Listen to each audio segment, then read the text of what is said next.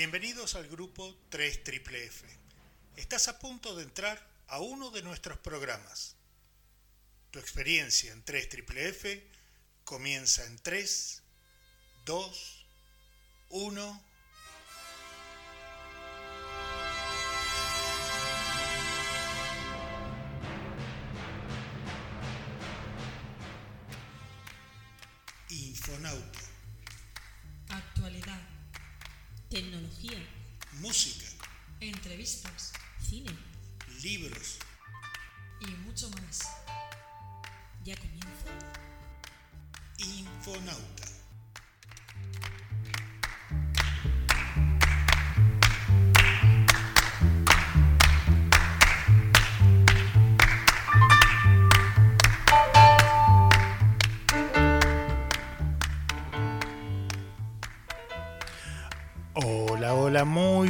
Tardes.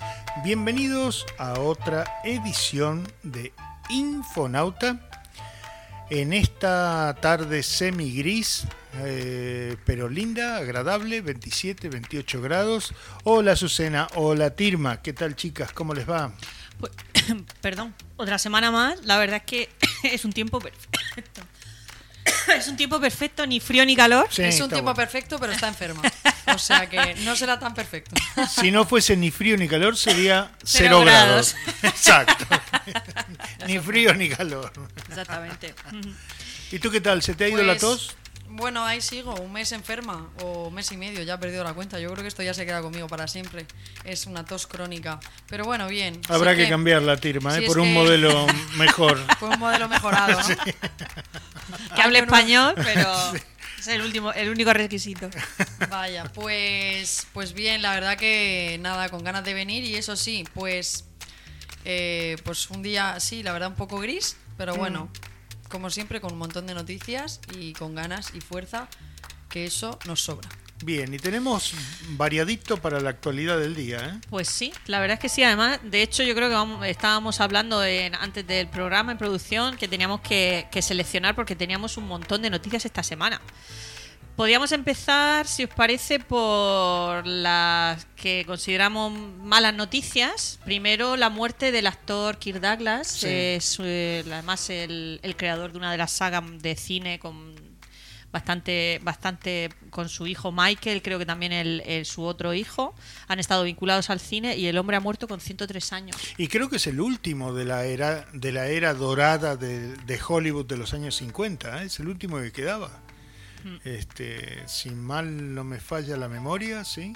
Por- ya hace mucho que no actuaba, ¿no? De hecho, había aparecido, estaba de muy buena salud y había aparecido en silla de ruedas con su hijo, eh, que su hijo tampoco es ningún niño. No. Este, Cierto, cierto. ya no se cuece en el primer hervor tampoco, ¿no? El, el- el Michael. Este, pero claro, si su padre tenía 103 años, él no puede tener 38. Yo me acuerdo, siempre me acuerdo de Kirk Douglas por la película de Stanley Kubrick de Espartaco.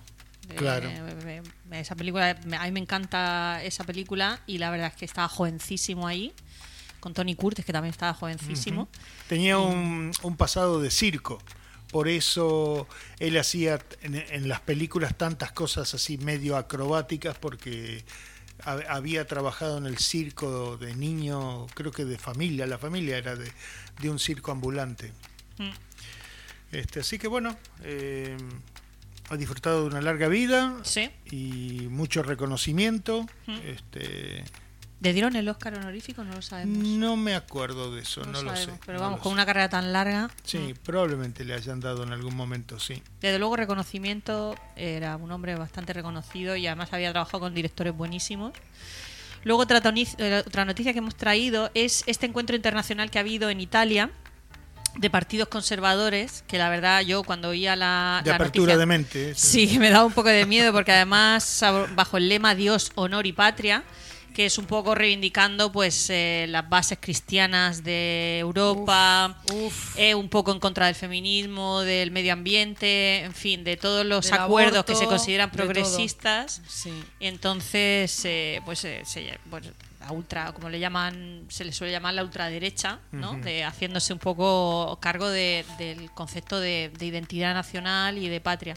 Sí que es verdad que cuando escuchaba la noticia, escuchaba a un escritor que es peruano, que decía que, por ejemplo, en, en los países latinoamericanos, la patria y la identidad nacional y el orgullo nacional se considera de, la, de los partidos de izquierda, de, que En hacen Latinoamérica. en Latinoamérica. Por eso este discurso ultranacional, nacionalista, los fascismos y todo eso, eso viene de otro sitio, pero de luego de Latinoamérica no viene.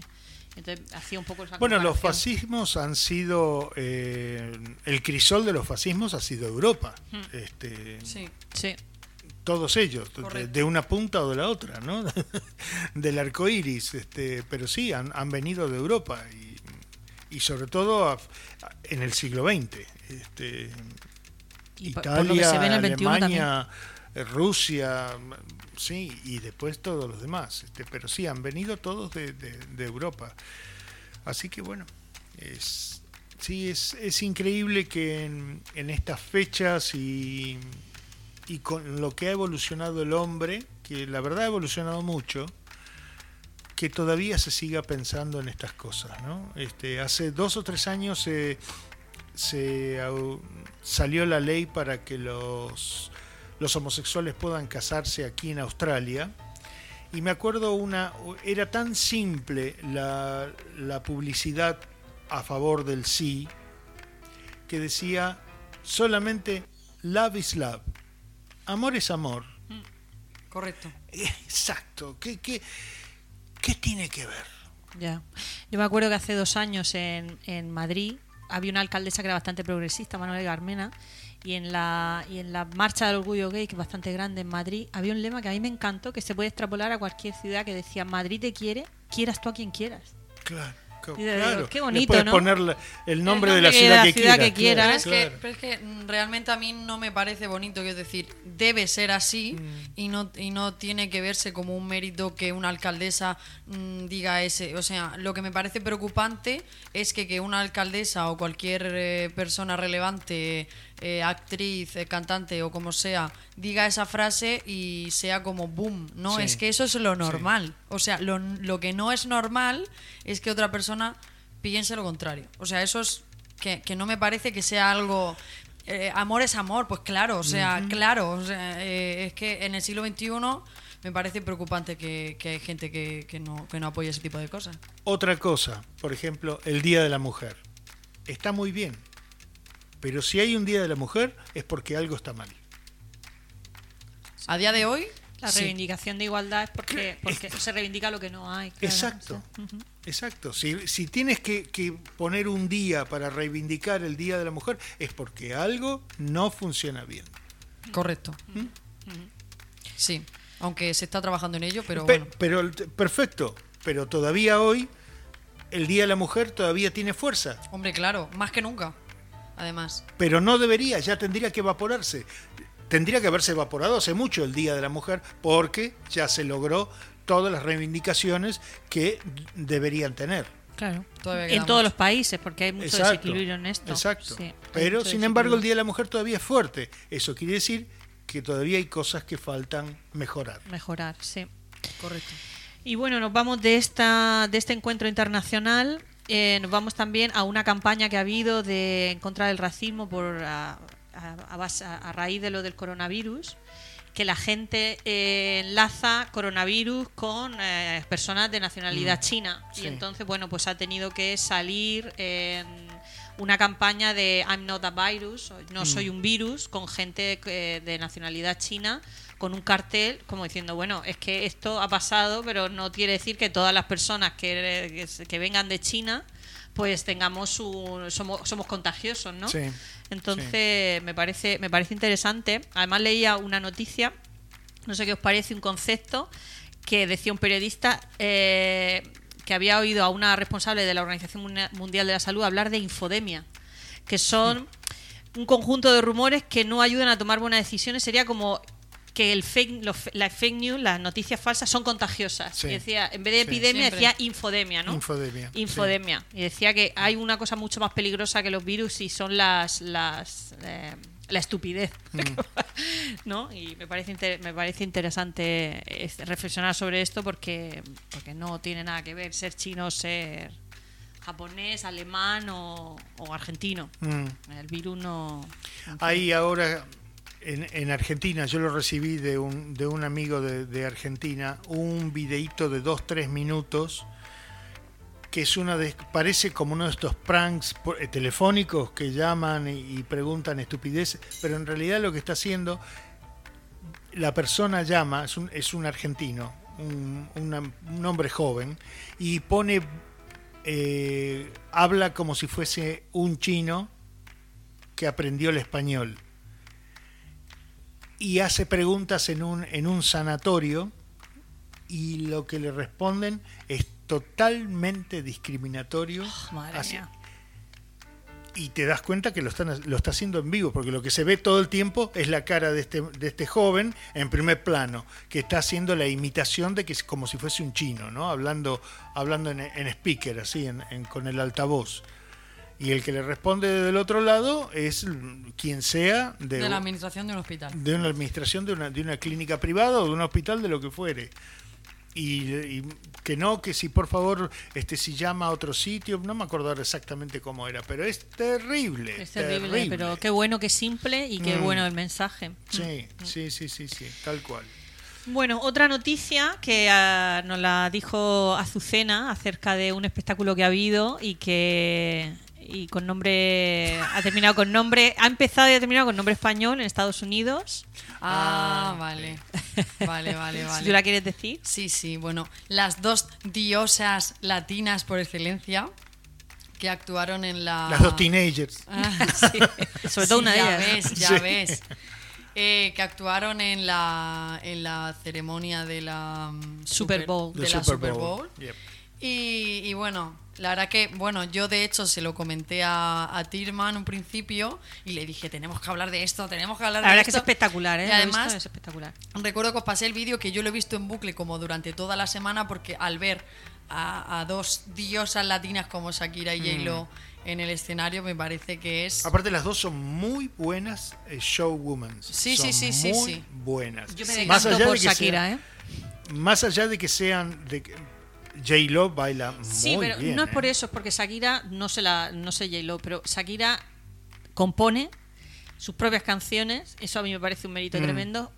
Toca va- varios instrumentos, y me parece eso más. Pero bueno, que la otra, vamos, sin desmerecer a la otra. No, no, la Porque otra además con sale 50 tocando la guitarra. La otra con Shakira. 50 años, me explicas el cuerpazo que tiene esa Y bueno, mujer. vi- vive para eso. Y es una es- No, dio, claro. pero es igual. Es, ¿Cómo es posible? Es que, ¿cómo es posible con ese? Es que tú la ves y Trabaja dices, de bonita, ¿no? ¿Cómo puede que- ser que tenga Pero 50 Shakira. años esa mujer? Y la otra, tiene, la otra no se queda muy atrás, la otra tiene 42, 43. Sí, sí, sí. o sea sí. que ahí anda. Pero vamos, me parece que el ver a, a- a la- a esas dos, ju- a, Sí. a estas dos cantantes juntas fue impresionante. Eh, muchos medios de comunicación, a lo que íbamos que comentábamos antes de grabar, eh, han, han intentado como rivalizar entre ellas, porque si como que no se llevaban bien antes y cosas así. Pero bueno, lo típico, ¿no? La Sí. típica rivalización entre mujeres, que luego ellas han dicho que no, que en ningún momento, de hecho en las redes sociales, ambas han colgado publicaciones agradeciendo Aparte, a la otra, tal, tal, tal. Así como se escuchan cosas de, de, de otro grupo de gente, de ellas dos, yo por mi parte no he escuchado nunca que se han tirado chispas de una Que a la no, que no, que no. Yo tampoco. No. Pero bueno, aprovechando que actuaron juntas, pues lo típico, lo fácil, pues rivalizar Mm. entre ellas y soltar fake news que están a la orden del, del día. Eh, si se multara por cada fake news, yo qué sé, yo qué sé, la gente... te Lo que hablábamos antes de la infodemia. Creo que vamos a adoptar sí. este, este término. El Si fácil multaran acceso... por la estupidez, la cantidad de dinero que se, que se juntaría para buenas causas sería una maravilla. Yo tengo que reconocer que a mí más de una vez me habrían multado. O sea que. A todos, a todos, todos caemos en lo la misma. propio. Este, lo que también es cierto es que pusieron a las dos latinas porque el show era en el estado de Florida, donde hay en, en Miami hay carteles en los negocios que dice se habla inglés. ¿no? Un poco como California también, ¿no? Que Claro, se- se- en se- California puedes se estar habla toda una semana en, taxis, en, en- en cafés, en restaurantes, en supermercados, sin hablar una palabra de inglés. ¿no? Sí, sí. Y los productos que tú compras están traducidos, o sea, Claro. todos Sí. están en los dos idiomas. Sí. Todos, porque yo, por ejemplo, compro cosas allí. Y en francés. Todo está y en francés. Pero bueno, se agradece, se agradece. Y lo relevante es que, o sea, quiero decir que aparte que sí que obviamente fuesen las dos latinas, el hecho de juntar a dos, Superstars. sí, o sea, fue sí, como impresionante. Yo Sí, es que ya he visto el me lo sé de memoria todo el baile y todo ya. Te está- lo digo. Más que uno, es verdad que juntar a dos, a dos Claro. estrellas y que ellas mismas hagan ese espectáculo me parece estupendo. Es que eso me parece que son 14 minutos, pero es que es que te quedas Sí. ojicoplático. Claro. Nuevo término Y también. además Shakira canta en español, que me parece muy bien porque eso lo ven no sé cuántos millones. Me parece muy bien. eh, Sí. que saque- Sí, de hecho, español. de hecho luego ella hizo un baile colombiano. Cuando se dirige a la cámara y mueve la lengua también es algo como como de una tribu colombiana, o sea, luego todo eso se explica en los medios y aprovechar ese momento para Claro, hacer Qué bonito. ese Sí, sí, baile sí, me parece es el momento de Sí, oro sí, sí. para, para, El minuto para de oro introducirlo. literal. Claro. Sí, sí, sí. minuto de oro literal. Sí, tal cual, tal cual. Y bueno, terminamos con una noticia que podía haber sido mala, pero ha tenido un buen final, que es un avión de Air Canada que se dirigía a Toronto y eh, al comienzo del despegue... eh, Salió la- de Madrid, ¿no? De salía de Madrid y al comienzo de- del despegue un neumático estalla y entonces parte de- del tren de aterrizaje se mete en el motor, rompe uno de los motores y el piloto decide volver, pero como tiene que aterrizar sin tren de aterrizaje, pues le dicen que tiene que dar vueltas por la ciudad, sobrevolar la ciudad durante cuatro horas para quemar el combustible. La gente cuando ve un avión de ese tamaño, porque además los, más- los aviones más grandes son los que son los, los vuelos transatlánticos, Sí. Va, eh, volar tan bajo. De hecho, había tri- eh, pasajeros que decían que veían a la gente mm, haciendo footing en el parque, en un parque de- de- muy famoso de Madrid que se llama el Parque del Retiro. Mm. Estaba volando bajísimo, bajísimo. Claro, la gente se, as- se asustaba diciendo ¿qué hace un avión así sobrevolando sitios donde no suele Claro. sobrevolar? Lo habían ido, le habían quitado de totalmente de la ruta del aeropuerto. A 200 metros para ser exactos. ¿De altura? Sí, ¿200 metros de sí, altura? Sí. 200 metros. Si es que se veía el, o sea, el edificio y el avión al lado, o sea, haciendo así. Sí. O sea, súper bajo, súper bajo. La- luego un caza del, del Claro. ejército lo tuvieron que volar en paralelo para visualmente el piloto del ejército Ver cómo al podía piloto ayudar. del, del avión comercial cuál era el desperfecto, si se veía, si no se veía, Ah. para, para, bueno, en fin, una historia. Total, que al final consiguen aterrizar. Se ve, hay vídeos en YouTube para el que lo quiera ver, con todo el mundo aplaudiendo dentro. Luego dicen que fueron saliendo los pasajeros y abrazando al piloto como si fueran a la Virgen de Lourdes. Ahí todo el mundo llorando, piloto incluido y tripulación, o sea que ha sido una buena anécdota. Lo dejamos en. en- ¿Y de qué aerolínea era? Air Canada. Air Canada. Air Canada. ok. Mira, ahora, ahora mismo lo estoy leyendo.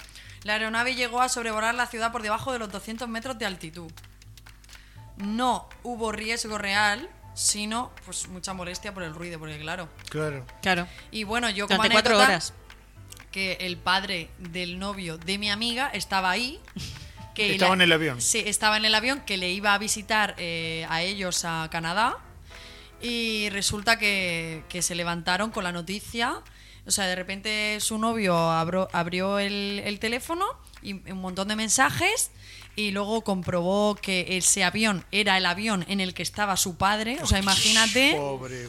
Imagínate cuatro horas sin saber eh, qué iba a pasar, porque claro que sí, que todo está bajo control, que todo está bajo control, pero hasta que tú no hablas con tu padre, Claro. ¿sabes? Tú no te quedas tranquilo. Y dice que lo pasaron horrible y no, nada. Luego el padre dijo que, que, la, que luego la atendieron psicólogos, que le iban a indemnizar, que le dijeron que le que le querían mm, posponer a todo el mundo el viaje para dentro de unos días y su padre dijo no no yo ya me voy a mi casa y ya ya me voy Ya les aviso, ¿no? ya me voy ya me voy pensando yo Ah, cuando miren, vuelo. Marco. A mí dame la indemnización y ya voy yo viendo próxima fecha. Qué risa, qué risa, qué risa. O sea, Fe- final feliz. final es que feliz. además un hombre que encima no estaba acostumbrado a viajar. Uh. O sea, imagínate, que, que decide coger el vuelo para ir a visitar a su hijo a Canadá y, y le pasa esto a este pobre hombre. Y dice que había una crisis porque al parece ser que habían bastantes niños y los padres pues obviamente estaban bastante... eh, aunque, aunque el piloto eh, intentó, intentó que la gente mantuviese la calma todo el tiempo, le dijo que todo que era seguro, que da- todo bien, pero bueno, al Era final, procedimiento al normal, final, claro. al final los nervios y eso, pues, Y- Pero también la gente de la ciudad, porque después de lo- los atentados del 11S, si tú ves un avión, baj- yo supongo que habría gente que se quedaría pasmada de Sí. decir, pero ¿qué está pasando? Un avión tan bajo. Por lo tan menos los primeros 10 minutos, Los primeros minutos hasta que sale la noticia, estarían Claro. pasmados todos. Claro. Bueno, Final una feliz. desgracia con suerte. Exacto. Sí. Ahora cuando, cuando aterriza, ¿aterriza con un solo tren de aterrizaje o aterriza con la panza? Pues yo creo que no lo sé. hombre, un- una, por la- pasa que claro, una rueda sí que tenía, pero claro, si la otra no la tiene para equilibrar, Dicen Bueno, que, en realidad que- tiene dos. Que fue ¿Cuál fue la que se rompió? ¿La del ala o la del frente? Ay, Ni idea, pero dicen que fue fantástico el aterrizaje. De hecho, el lo ves en el vídeo y dices, ¿cómo es posible que esto parece un aterrizaje normal? Es horrible que tengamos tantas noticias de aviones, helicópteros, porque Sí, la semana sí, pasada sí, hablábamos sí, que. Kobe Bryant falleció en Sí, una colisión sí. con su helicóptero, ahora este de Air Canadá y hoy precisamente eh, también eh, ha habido un accidente aéreo en, eh, en un avión que se ha partido ni más ni menos que en tres trozos al salirse de la pista en Estambul. Y parece, parece ser que, bueno, pasa que esto ha pasado recientemente y aún no tenemos eh, muchas noticias sobre ello. Pero eh, al parecer han muerto tres personas, que os comentaba antes en producción que solo una, pero parece ser que ahora el recuento son tres muertos y 180 heridos. Y yo no que sé, también podría haber sido un desastre por, No, no, por lo sí, mismo. sí, por eso. Cuando despega está lleno de combustible, entonces eso se enciende como, un, como una cerilla, ¿no? como un fósforo. Este, ese es el gran problema de cuando despegan y hay accidentes, que está con todo el combustible para todo el vuelo. Bueno, ¿qué les parece si arrancamos con el- la parte central del programita? Venga. Venga. Vamos allá.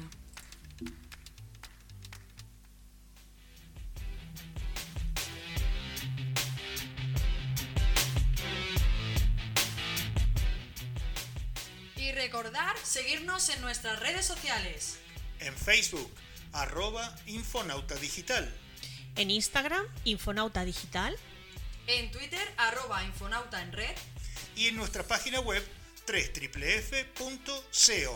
¡Os esperamos!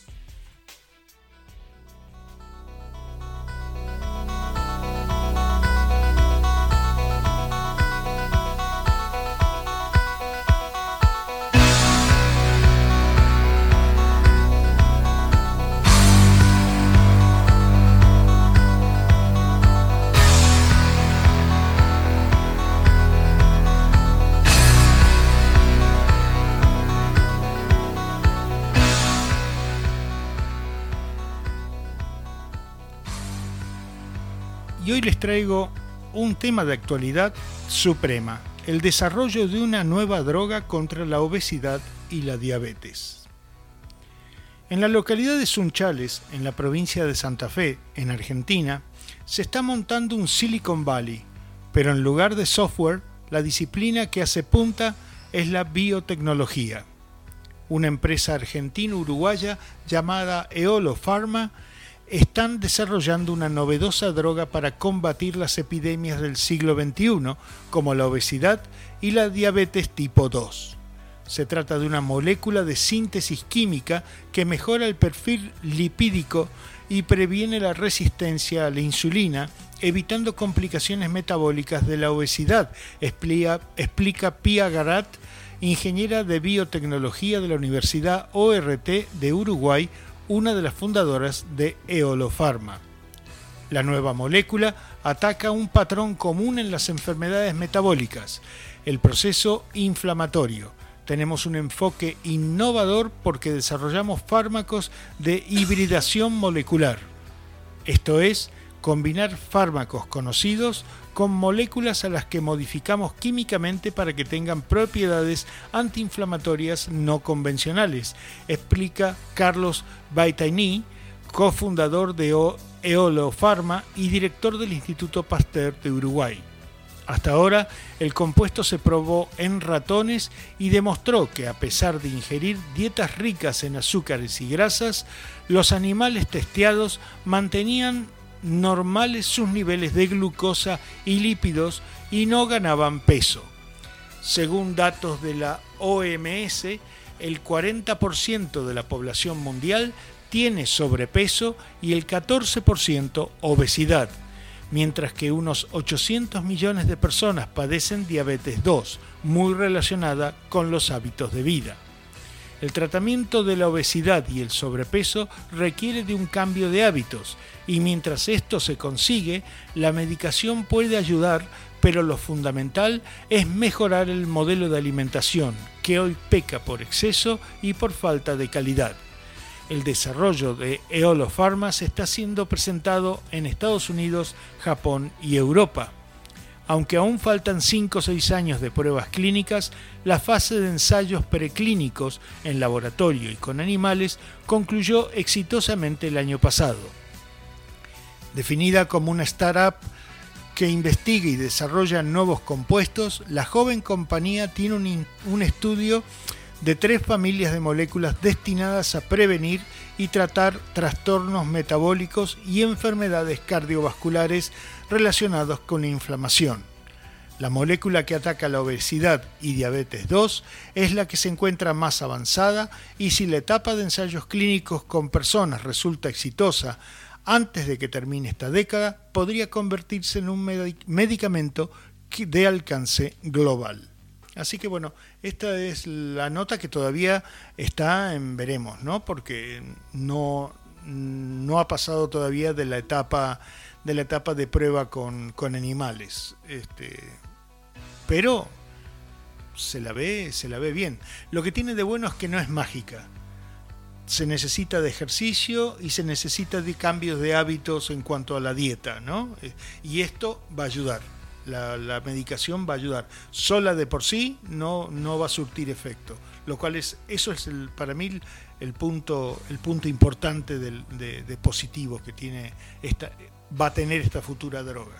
Me parece interesante porque sí que es verdad que advierte de que determinados estilos de vida, como has dicho, pueden llegar a, ocasionar obesidad o pueden llegar a desarrollarse la diabetes, pero claro, una vez que se desarrolla la diabetes, de la adquirida, no la, no la, no la otra, la, la, que, la que tienes a la que se desarrolla en la infancia, sino la adquirida. Sí. Pero una vez que se desarrolla ya está, ya está ahí. Ay, para siempre. Y ya está. Pero claro, si esto te da una segunda oportunidad, Mm. pues a lo mejor eh, puede, puede ahorrar muchísimos problemas porque la verdad es que hay gente que luego se le complica muchísimo la diabetes, Sí. que sea de tipo 2, ¿no? Sí. Entonces me parece, me parece fundamental. Y sobre todo que no haya varitas mágicas, porque Mm. entonces habría, ¿no? se, se produciría una serie de, de, si no se cambia el estilo de vida, una serie de ciclos de, te regenera y otra vez vuelves al mismo estilo de vida y otra vez te regenera, Sí. en fin, sería Sí. castigado el cuerpo, ¿no? Entonces esto me parece Si es que el problema es el hábito, es el mal hábito. La gente igual va a tomar este tipo de medicamento cualquiera como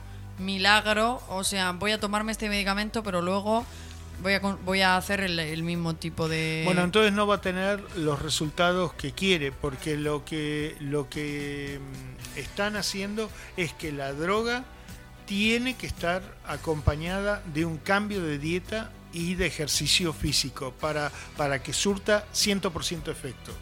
y además, revierte, ¿no? Sí. Revierte los síntomas, pero siempre y cuando se revierta también Exacto. lo que las ha causado. Sí. y además eh, es que es con el simple hecho ya de que tú tengas un cambio de hábitos, una persona que tenga malos hábitos, que sea sedentaria, que mm, nada, que no coma fruta, verdura ni nada de nada de nada, el simple hecho de que ya se quite todo eso y haga deporte o salga a caminar o algo así, ya el solo hecho de que haga eso es un cambio brutal Sí, en sí. su vida.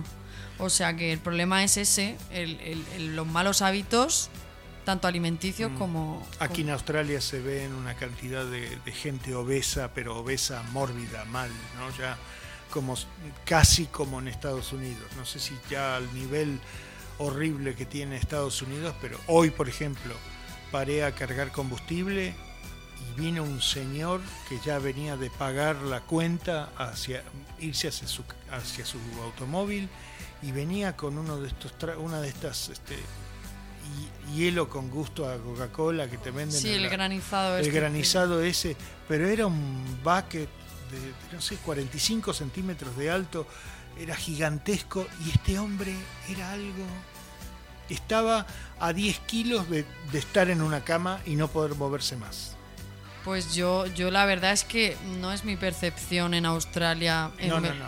en Melbourne, que, que eso precisamente, de hecho, yo que creo que la viajaba al interior por, por, Bueno, por eso mi sí. suegra, que vivía en, en- en una ciudad al 200 kilómetros al norte, iba a comprar al supermercado y era como eh, Wally, ¿eh? como los del así, unos gordos, los chicos todos como pelotitas. Yo decía, Dios me libre. Pero fíjate que es verdad lo que dice, porque en Estados Unidos, pero se puede aplicar a cualquier, porque estamos hablando de hábitos alimenticios, hay como unos carritos que la gente que tiene dificultad para caminar, Mm. para desplazarse en el supermercado, se le tiene que poner esos carritos. Sí. ¿no? Sí. Sí. Eso lo he visto en Estados Unidos, no lo he visto en otro sitio. Y tienen la cesta, la tienen en, en, en el, fronte, en el frontal del carrito. Sí. Cuando tú ves los alimentos que comen, Claro. Claro, Las porquerías dices, que compran. es que claro. no les ves comprando, no les ves comprando apio. Eh, No, Bien, sí. son patatas eh, eh, tamaño del, Sí. del paquete enorme, Paquetes de mayonesa, pizza, sí, exactamente, productos de comida precocinada. Y dices tú, claro, si es que Claro, claro. No se y van en un carrito que no pueden andar. no, no, no se mete un- una hojita de lechuga, pero ni que le doblen los dedos para atrás. ¿no? No, no, claro, no sé, porque, es un- todo un ciclo, es un ciclo de. y además, Pero yo- comida yo creo que produce Pero yo creo que también es una consecuencia de la vida que, que llevamos. O sea, llevamos una vida súper estresada, súper ocupada, corriendo para todas partes. Eso también es consecuencia de que eso sea así, de que la gente no tenga tiempo de cocinar y tal. Porque yo muchas veces me, daría, me, me encantaría cocinar algo y muchas veces digo, es que me pilla en medio de la city. ¿Qué hago? Me pillo algo, lo que sea tal. Y lo típico, te pillas algo y te pillas lo más barato, que además es lo peor. Sí. Eh, Ese comida problema. La comida rápida. La comida y- chatarra y- y sí es la más barata. Efectivamente. Pero fíjate, yo me acuerdo que tenía una paciente que era cocinera y me acuerdo que me dijo una cosa que me dijo, trabajaba en una, había trabajado en una empresa de, no una empresa, sino en un pequeño negocio de comida a domicilio y decía, incluso la comida casera, cuando se hace como un negocio, no es tan sana como la, la de la que tú puedes cocinar en casa, porque los aceites que utilizan no son, nadie te cocina en una comida a domicilio eh, con aceite de oliva, Claro. porque encarece muchísimo, Claro. tendrías que pagar muchísimo. Entonces, a todos se le echan potenciadores del sabor, se le se cocinan con aceites que no son sanos, o sea que incluso la casera que no sea que no sea basura, Mm. también hay que tener cuidado. Los restaurantes, todo eso utilizan Claro. productos que potencian mucho el sabor, pero no son los más sanos. Sí.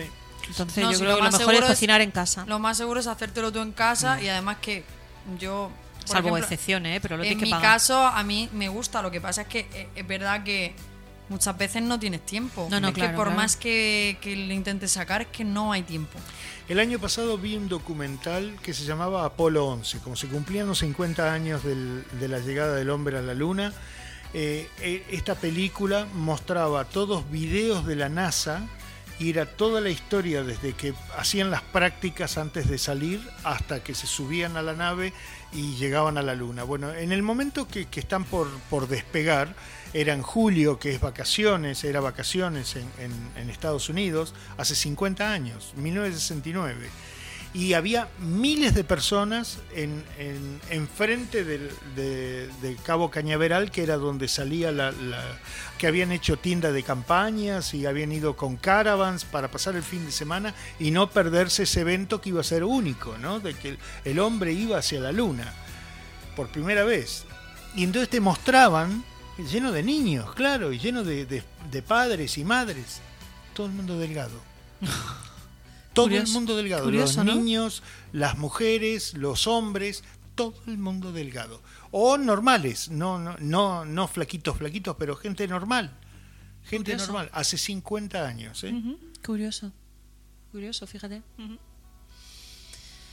Pues nada, ese, esa ha sido mi nota y podemos seguir hablando creo que hasta las Ya. 10 de la noche, ¿no? Sí. Porque da para, da para mucho, sí, sí. Sí, es una epidemia a nivel mundial. Sí, tal cual. Bueno, primer tema musical, lo trajo usted, doña Azucena. Efectivamente. Este, este tema es de Costa Rica del año 2019. Ujú. El cantante es Dylan Thomas y el tema Luces Violeta. Muy bien, nos vamos con ellos.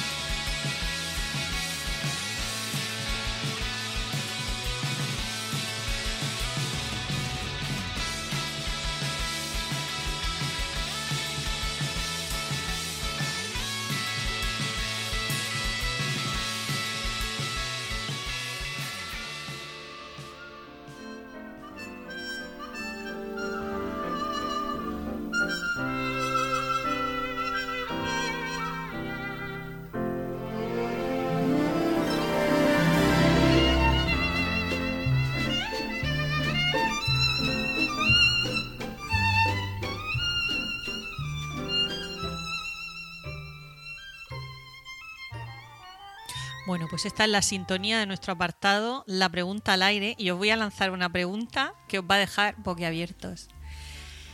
¿Tenéis hipoteca? Buah. Yo no, ni la voy a tener. Ni la tengo, ni la tendré. Ni la tienes ni la tendrás. Correcto. Bueno, no digas.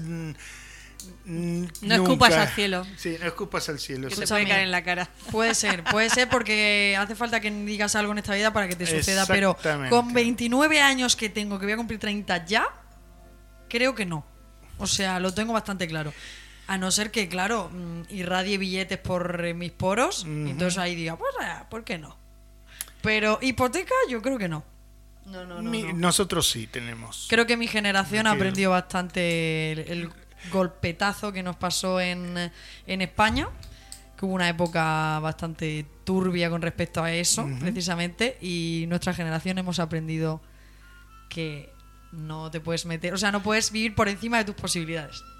Bueno, una cosa es vivir por encima de tus posibilidades y otra cosa es tener una hipoteca en la cual el banco te está dando apenas un poco más de lo que realmente podrías, podrías llegar a pagar. ¿no? Aquí, por ejemplo, cuando nosotros hicimos los trámites de la hipoteca, nos, estaba, nos daban, no sé, hasta un, una cantidad que realmente no, no, no nos llamó la atención gastarla porque después hay que pagarla, ¿no? Claro. este, pero, pero, Pero- bueno, nosotros ya llevamos, ¿cuánto llevamos? Ca- 14 años pagándola y no, no, no, no hemos tenido mayores problemas. Pero fíjate que de todas maneras el verbo hipotecar cuando se utiliza muchas veces y son connotaciones negativas. Cuando tú dices que no hipoteques tu vida, significa Claro. como que la estás, estás vendiendo tu alma al diablo. Y eso me, me resulta curioso porque gracias a la hipoteca uno compra una casa donde va a vivir. Sí.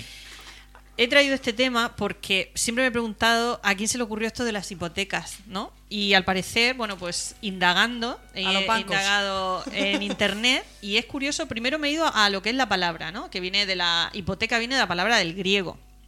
Y significa hipo, significa debajo, y teque es caja o bolsa. Entonces es hipoteca sería eh, originalmente debajo de la bolsa o debajo de la caja. Y me ha llamado la atención porque bueno, es algo oculto. Para empezar es algo que está debajo y no se ve. Ok, sí. Sí, es cierto.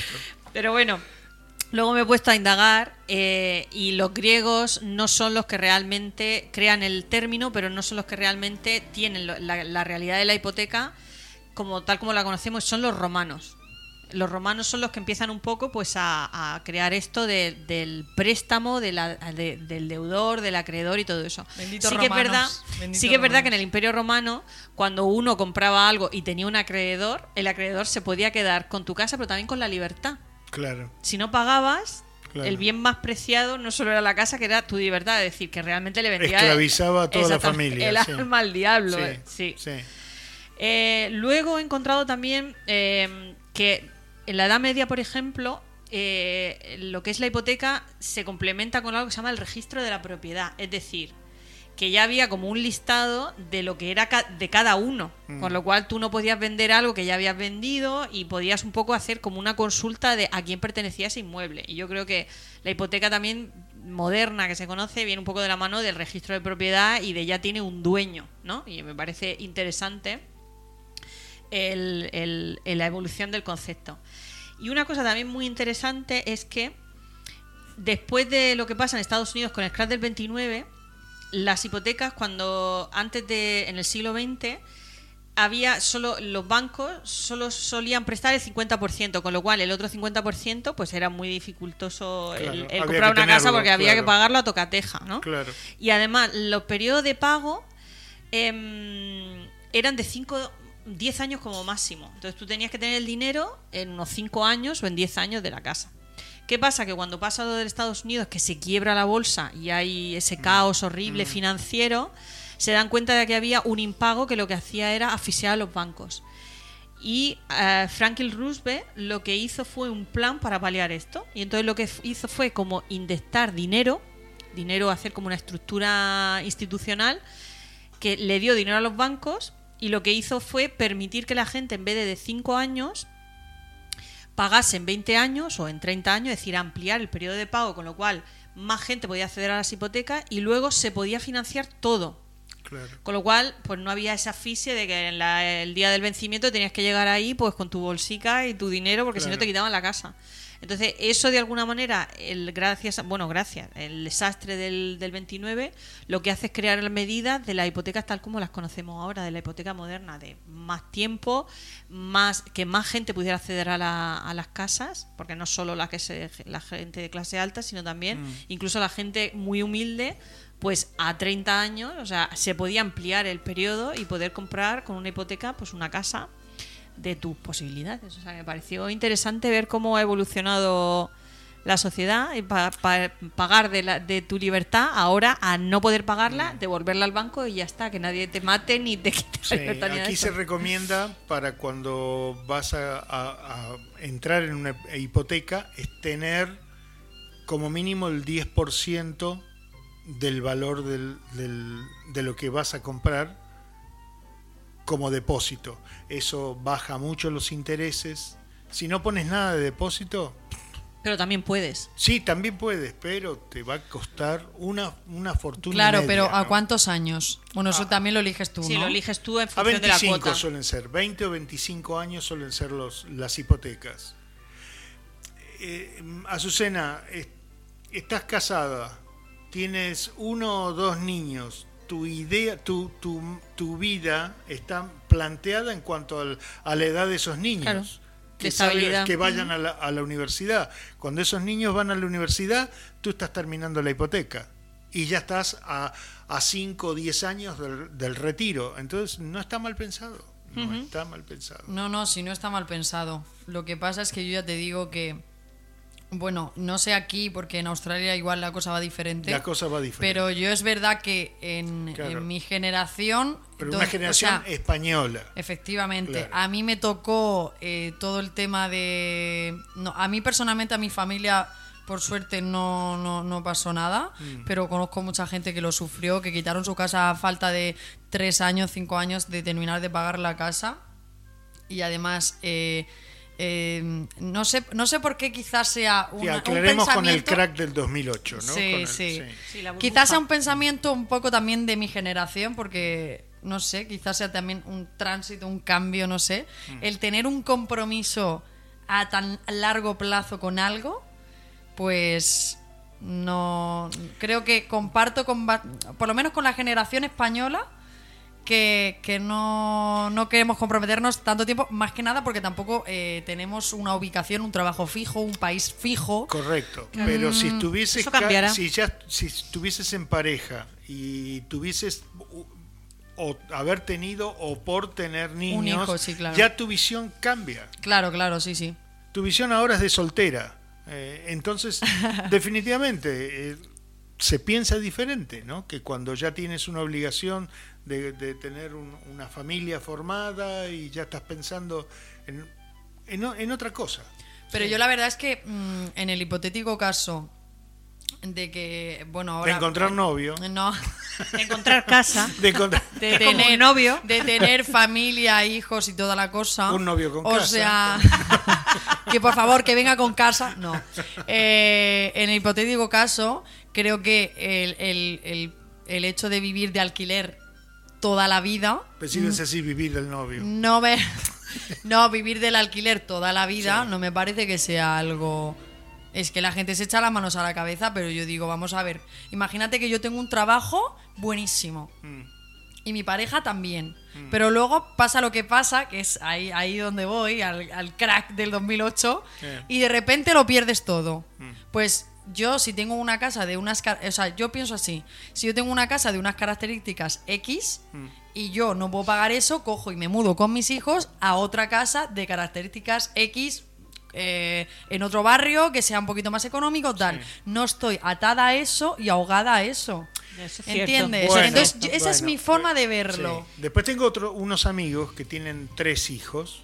Él es profesional y trabaja aquí en, en una de las automotrices más importantes del mundo, eh, eh, aquí en, en Melbourne, y, y ellos han decidido alquilar. Pero el dinero que han recibido una, una herencia de cuando el papá falleció, eh, la, la madre repartió entre los tres hijos la herencia en vida. Entonces, el que hizo fue este, invertir en dos apartamentos aquí en Melbourne que están totalmente eh, alquilados todo el tiempo y él casi no ve un centavo, pero el alquiler cubre la cuota de la hipoteca todos los meses. Y, y bueno, es, un, es una inversión a futuro, ¿no? Y ellos siguen alquilando, alquilando casa. Este, es, son distintas maneras de ver el, mismo, el mismo punto. Claro, ¿no? porque, eh, claro, eh, en 20, 25 años, es que es eso, es mucho tiempo Mm. y, y es pueden pasar muchas, muchas cosas. Pueden pasar, no se puede fallecer, al, no sé, tu pareja, qué sé yo. Ponerlo ya en situación ex- extrema, ¿no? Sí, que sí. puede pasarte, no sé, son muchísimos años. Sí. O sea, no es. Pero fíjate, a mí lo, lo que- lo interesante es que cuando ves a lo largo del tiempo te das cuenta de que siempre ha ido un poco de la mano de los acontecimientos que han pasado. O sea, cuando eran la- los, por ejemplo, los esto que era tan duro de, de las condiciones que te quitaban la libertad y todo eso, resulta que cuando el, el Imperio Romano empezó con las guerras y había muchas bajas y de esas bajas la gente no podía seguir trabajando, entonces no podía pagar, se creó una, una deuda masiva de la gente que se iba a la guerra, Claro. no podía casar. y Entonces, claro, empezaba la gente a decir, así no puede ser. Entonces se cambiaron las condiciones. Cuando pasó lo del 29, se cambiaron las condiciones. Entonces, ahora mismo, yo creo que una de las cosas que más va a condicionar la- el concepto que tenemos de hipoteca, primero, que lo puedas pedir en cualquier país del mundo, Claro. porque además hay, una, hay bancos que ya empiezan a ofertar 100% digital. Es decir, que tú puedas contratar el- en, tu, en tu móvil, puedas contratar una hipoteca. Fijaros un paso que era tan importante y ya no es tan importante. Claro. Es más importante el sitio donde vas a vivir y, y un poco eso, que, que la hipoteca ya no es ese Mm. Gran paso que tú tenías que dar la cara, que a veces hace 100 años se cerraba que- con una, un estrecha, eh, estrechándose la mano, sino que ahora es como un poco más de lo mismo. Sí. Te bajas una aplicación, no sé qué, Sí, sí. un paso Hombre, más, pues se tiene que actualizar porque ahora la gente se mueve mucho. Claro, pero Entonces- fíjate, eso empezará a condicionar la manera que tenemos de pagarlo, qué pasará si no pagas, pues a lo mejor, bueno, pues te de- devuelve la casa y ya está, no sé. Claro, quizá, sí. quizá luego la hipoteca no, no tenga esa connotación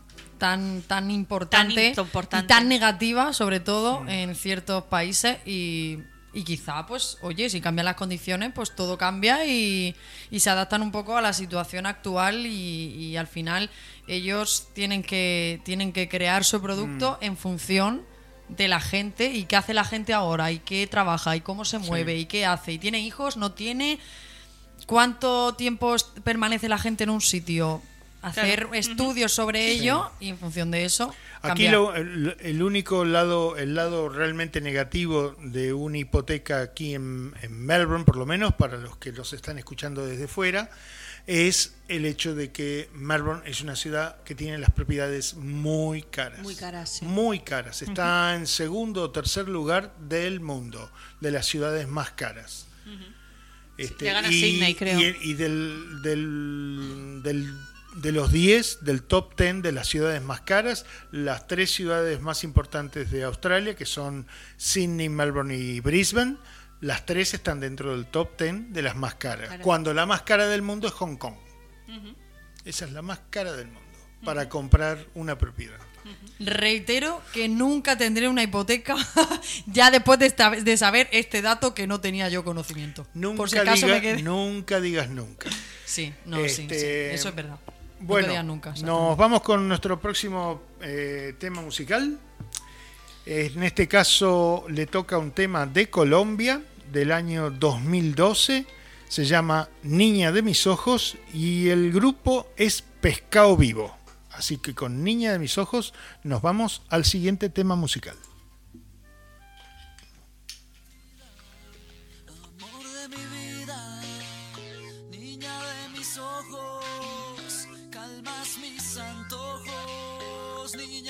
Niña mi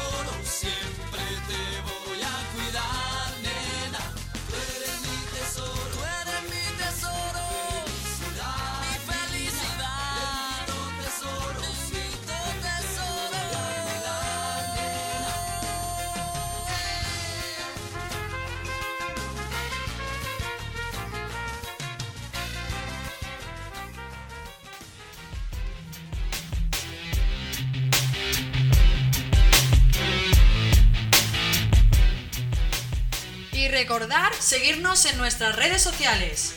En Facebook, arroba Infonauta Digital. En Instagram, Infonauta Digital. En Twitter, arroba Infonauta en red. Y en nuestra página web, www.co.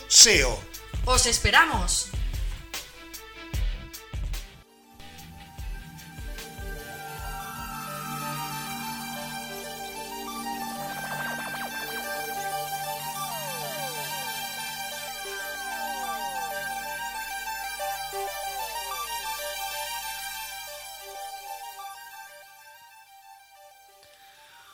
Bueno, pues eh, os traigo en el día de hoy una propuesta ecológica, ¿vale? Eh, que además me parece que es maravillosa. Y atención, la gente del mundo que odia malgastar horas de su vida planchando la ropa. Tengo buena noticia para vosotros, yo soy una, una fiel eh, seguidora de esta iniciativa. Eh, y resulta que hay una nueva campaña circulando por las redes sociales que propone dejar de utilizar la plancha de la ropa como un modo de contribuir a frenar el calentamiento global. El nuevo reto ambientalista ha sido propuesto por varias organizaciones no gubernamentales como una manera de proteger el medio ambiente. Quienes lo promueven aseguran que si en los hogares se deja de planchar, se disminuiría de manera notable el consumo energético y esto supondría también una contribución positiva para evitar el calentamiento global. Incluso ofrece- ofrecen datos concretos como que no planchar en una casa sería equivalente a plantar unos 7 árboles, a disminuir el impacto de los gases que producen 7 vehículos o a generar oxígeno para una persona durante 7 horas. Estas son algunas de las, de las propuestas de este, de este nuevo, de estas organizaciones no gubernamentales. Al final, eh, valorar la ropa planchada es solo una construcción social. La ropa arrugada no es signo de, nada ni es antihigiénica. Planchar la ropa es, según expertos, cumplir con una norma social sin sentido. Su costo es un alto consumo de energía eléctrica y todo por un beneficio social que dura tanto como dura la ropa planchada, pero que afecta en gran medida a nuestro medio ambiente. No cuesta nada cambiarlo. A quienes no les gusta mucho la plancha como a mí, han encontrado en esta campaña la excusa perfecta para dejar de hacerlo y, y encima pues proclamar a los cuatro vientos que las arrugas de su ropa están de moda y que con ellas están contribuyendo a salvar un poco el planeta. De esto se está un poco eh, aprovechando el mundo de la moda. De los vagos. Sí, como siempre, como siempre, para, para que ahora sea tendencia llevar la ropa arrugada y, y normalizar no planchar las camisas, que al final eh, ahorras tiempo y, y dinero. Eh, eh, al carro de la ropa sin arrugas se han sumado también algunas marcas, como os decía, que venden este tipo de, eh, prendas, pero cuyo, cuyo coste, como siempre, son súper elevados. Eh, planchar la ropa durante una hora, para que os hagáis una idea, consume unos 750 vatios por hora, pero en los hogares también hay otros muchos electrodomésticos que también consumen mucha energía. Y para concienciar, pues os digo, aparte de la plancha, muchos que lo, también eh, consumen muchísima energía, como es la aspiradora, que aquí se usa muchísimo, eh, batidora de mano, el ordenador, el horno eléctrico, lo que más, y el lavavajillas. Así que, pues os animo que al final, como, como bien decía Eduardo Galeano, mucha gente pequeña, en lugares pequeños, haciendo cosas pequeñas, pues puede cambiar el mundo. Así que os animo a que os suméis a esta iniciativa, a la que yo ya, bueno, ya me... me- Entonces yo me quedo afuera porque yo mido un 86. Entonces, de gente pequeña yo no tengo nada. ¿no? Así que nada, a no planchar. Yo, estoy encantada con esta iniciativa, yo la apoyo totalmente al 200%. Bueno, no solo planchar, ¿no? Sino que esos No, pequeños no. gestos ecológicos Sí, de, sí. de racionar la- lo- el uso de, de electrodomésticos. Sí. Yo de todas maneras mm, se ve que inconscientemente soy ecologista porque siempre intento comprar eh, tejidos que no se tengan que planchar. O sea, hay tejidos que no se planchan. Mm. Normalmente no suelen ser naturales, también lo digo. O sea, que es que no sabe uno cómo acertar. Las, Sí, las al fibras tener- Al tener sintéticas, fibra sintética, claro, no se arrugan. claro. Pero es esta construcción social de Sí, llevar sí, la ropa perfectamente planchada y que al no llevarla te da una sensación al ver una persona que no lleva una camisa planchada, que la lleva arrugada, te da una sensación así como que de dejadez, de antihigiene de hecho, o algo así. Yo voy a reconocer una cosa. A mí no me gusta planchar, pero las camisas te las puedo dejar como de negocio. ¿eh? Yo al revés, soy una inútil para eso. Perfectas. Sobre Odio todo la planchar. manga larga que tiene los pliegues al lado del, al lado del, del puño, me quedan pero pintados, ¿eh? Pintados. Yo soy una inútil. Nada, yo a mí nada, me quedan rayas por todos lados, las arrugo, le pongo la, lo, lo dejo bien por un lado, pero por debajo dejo otra arruga, en fin, soy una inútil para eso. De hecho, Es que de hecho que de las labores de casa creo que la que más odio es planchar. Es que además y es que además no plancho, solo plancho las camisas. Ya veis las camisas que llevo yo a lo largo del día. Pues yo- o sea, casi no llevo, o sea, la, las camisas sí porque al final se arruga muchísimo y además la planchas te la pones y ya cuando sales ya, ya tienes una arruga. Es, es horrible. Yo odio planchar y, y odio, de, de hecho, casi nunca me pongo camisa por lo mismo, por no planchar. Pues yo, hay una cosa que no soporto hacer, que es cortar, lavar y escurrir la, re- la lechuga. O sea, prefiero planchar. Es una cosa... Cortar. No ¿cómo? puedo soportarlo, Bueno, bueno, bueno. no puedo soportarlo. Es una cosa que. que Cortar, Sé que no lavar. se debe, pero si está barato, prefiero comprarlo hecho. Porque es que no puedo soportarlo, no puedo, no puedo soportarlo. Una cosa que me da, me da cortar la lechuga, tenerla que lavar y luego escurrirla y luego tener que lavar el escurridor de la lechuga, que se queda la lechuga pegada, es que es una cosa que no puedo soportar. Bueno, bueno, bueno. Aquí están saliendo manías. Manías aquí del equipo. Total, total, sí, sí. Cada siempre- uno tiene la suya. ¿eh? Prefiero, prefiero planchar la camisa y, y dejarla igual que Gustavo. Bueno, pues tú piensas que al final la lechuga mejor hacer eso que no comprarla hecha porque luego, mira, plástico, no sé qué, no sé Sí, cuánto. sí, verdad, verdad. Sí, eso es cierto. Se lo dejas a tu marido que lo haga él. No, Bueno, no, es que de eh, hecho planchar, planchar, eh, pero vamos. Yo, yo compro en, en el supermercado, ya que nos fuimos hacia la lechuga, ¿no? Este, con De la, la plancha a la pincita- lechuga. Con la pincita esta vienen unos, en unos cajones, una mezcla de rocket y, va- y varios Sí, tipos de lechuga y ya viene cortada. ¿Y dónde está ese paraíso? Muy barato, por cierto. Aquí, aquí a 200 metros. Madre mía. Tengo que hablar con el dueño para que pongan una sucursal allí cerca de casa, porque es que no puedo soportarlo. Manías. Manías del equipo de Infonauta, señores. De Se van conociendo, van saliendo a la luz. ¿eh? Correcto, correcto.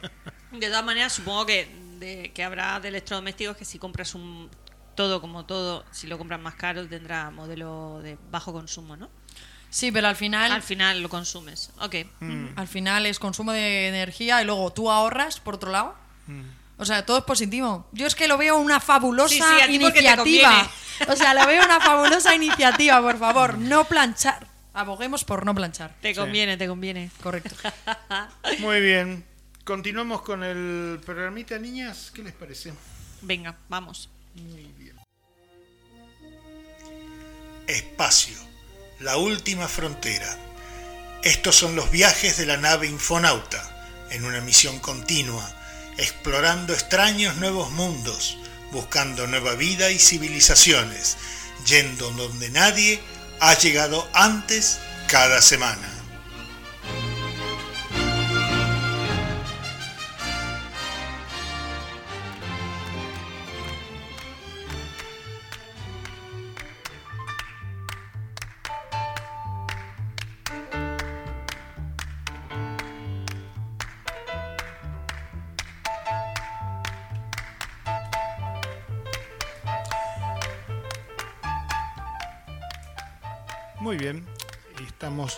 Entrando en la recta final de nuestro programa del día de hoy.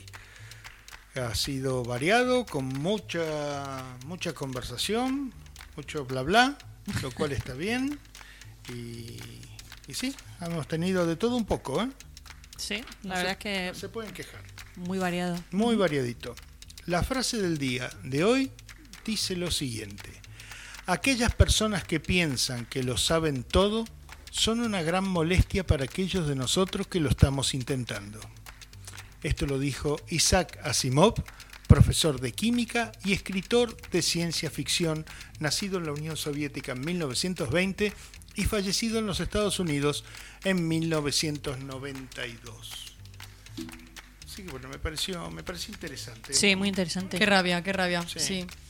Porque además siempre se plantea totalmente. como que se puede conocer, además hoy en día el lema es un poco de, de conocer, como si pudieras llegar a, a- a- hubiera un conocimiento pleno y realmente, no solo de los demás, sino de uno mismo y realmente somos eh, una función, el psicoanálisis dice que el yo es una función del desconocimiento y es verdad. Claro, claro, Desconocemos más que conocemos. exacto. Sí, pero hay gente que, que va por la vida. Y bueno, los egos, ¿no? Hay, hay, de todo, ¿qué se va a hacer? Sí, sí. Muy bien, y nuestro clásico inoxidable, una maravilla el día de hoy, ¿eh? Una verdadera maravilla. Les traemos una versión del tema Think o Freedom que cantó en su momento Aretha Franklin, pero en este caso por una niña de 14 años que estaba ahí, ahí nomás de transformarse en una superestrella. Esto fue en 1994 y la cantante era Cristina Aguilera. Escuchen la voz que ya tenía esta chica a los 14 años. Y donde está cantando está en vivo desde el Club Mickey Mouse, que era donde ella actuaba, y que también actuaba con Britney Spears y Justin Timberlake. Así que los tres son de la misma camada, que hoy tienen entre 39 y 41, 42 años, y los tres estaban en ese club de Mickey Mouse en 1994.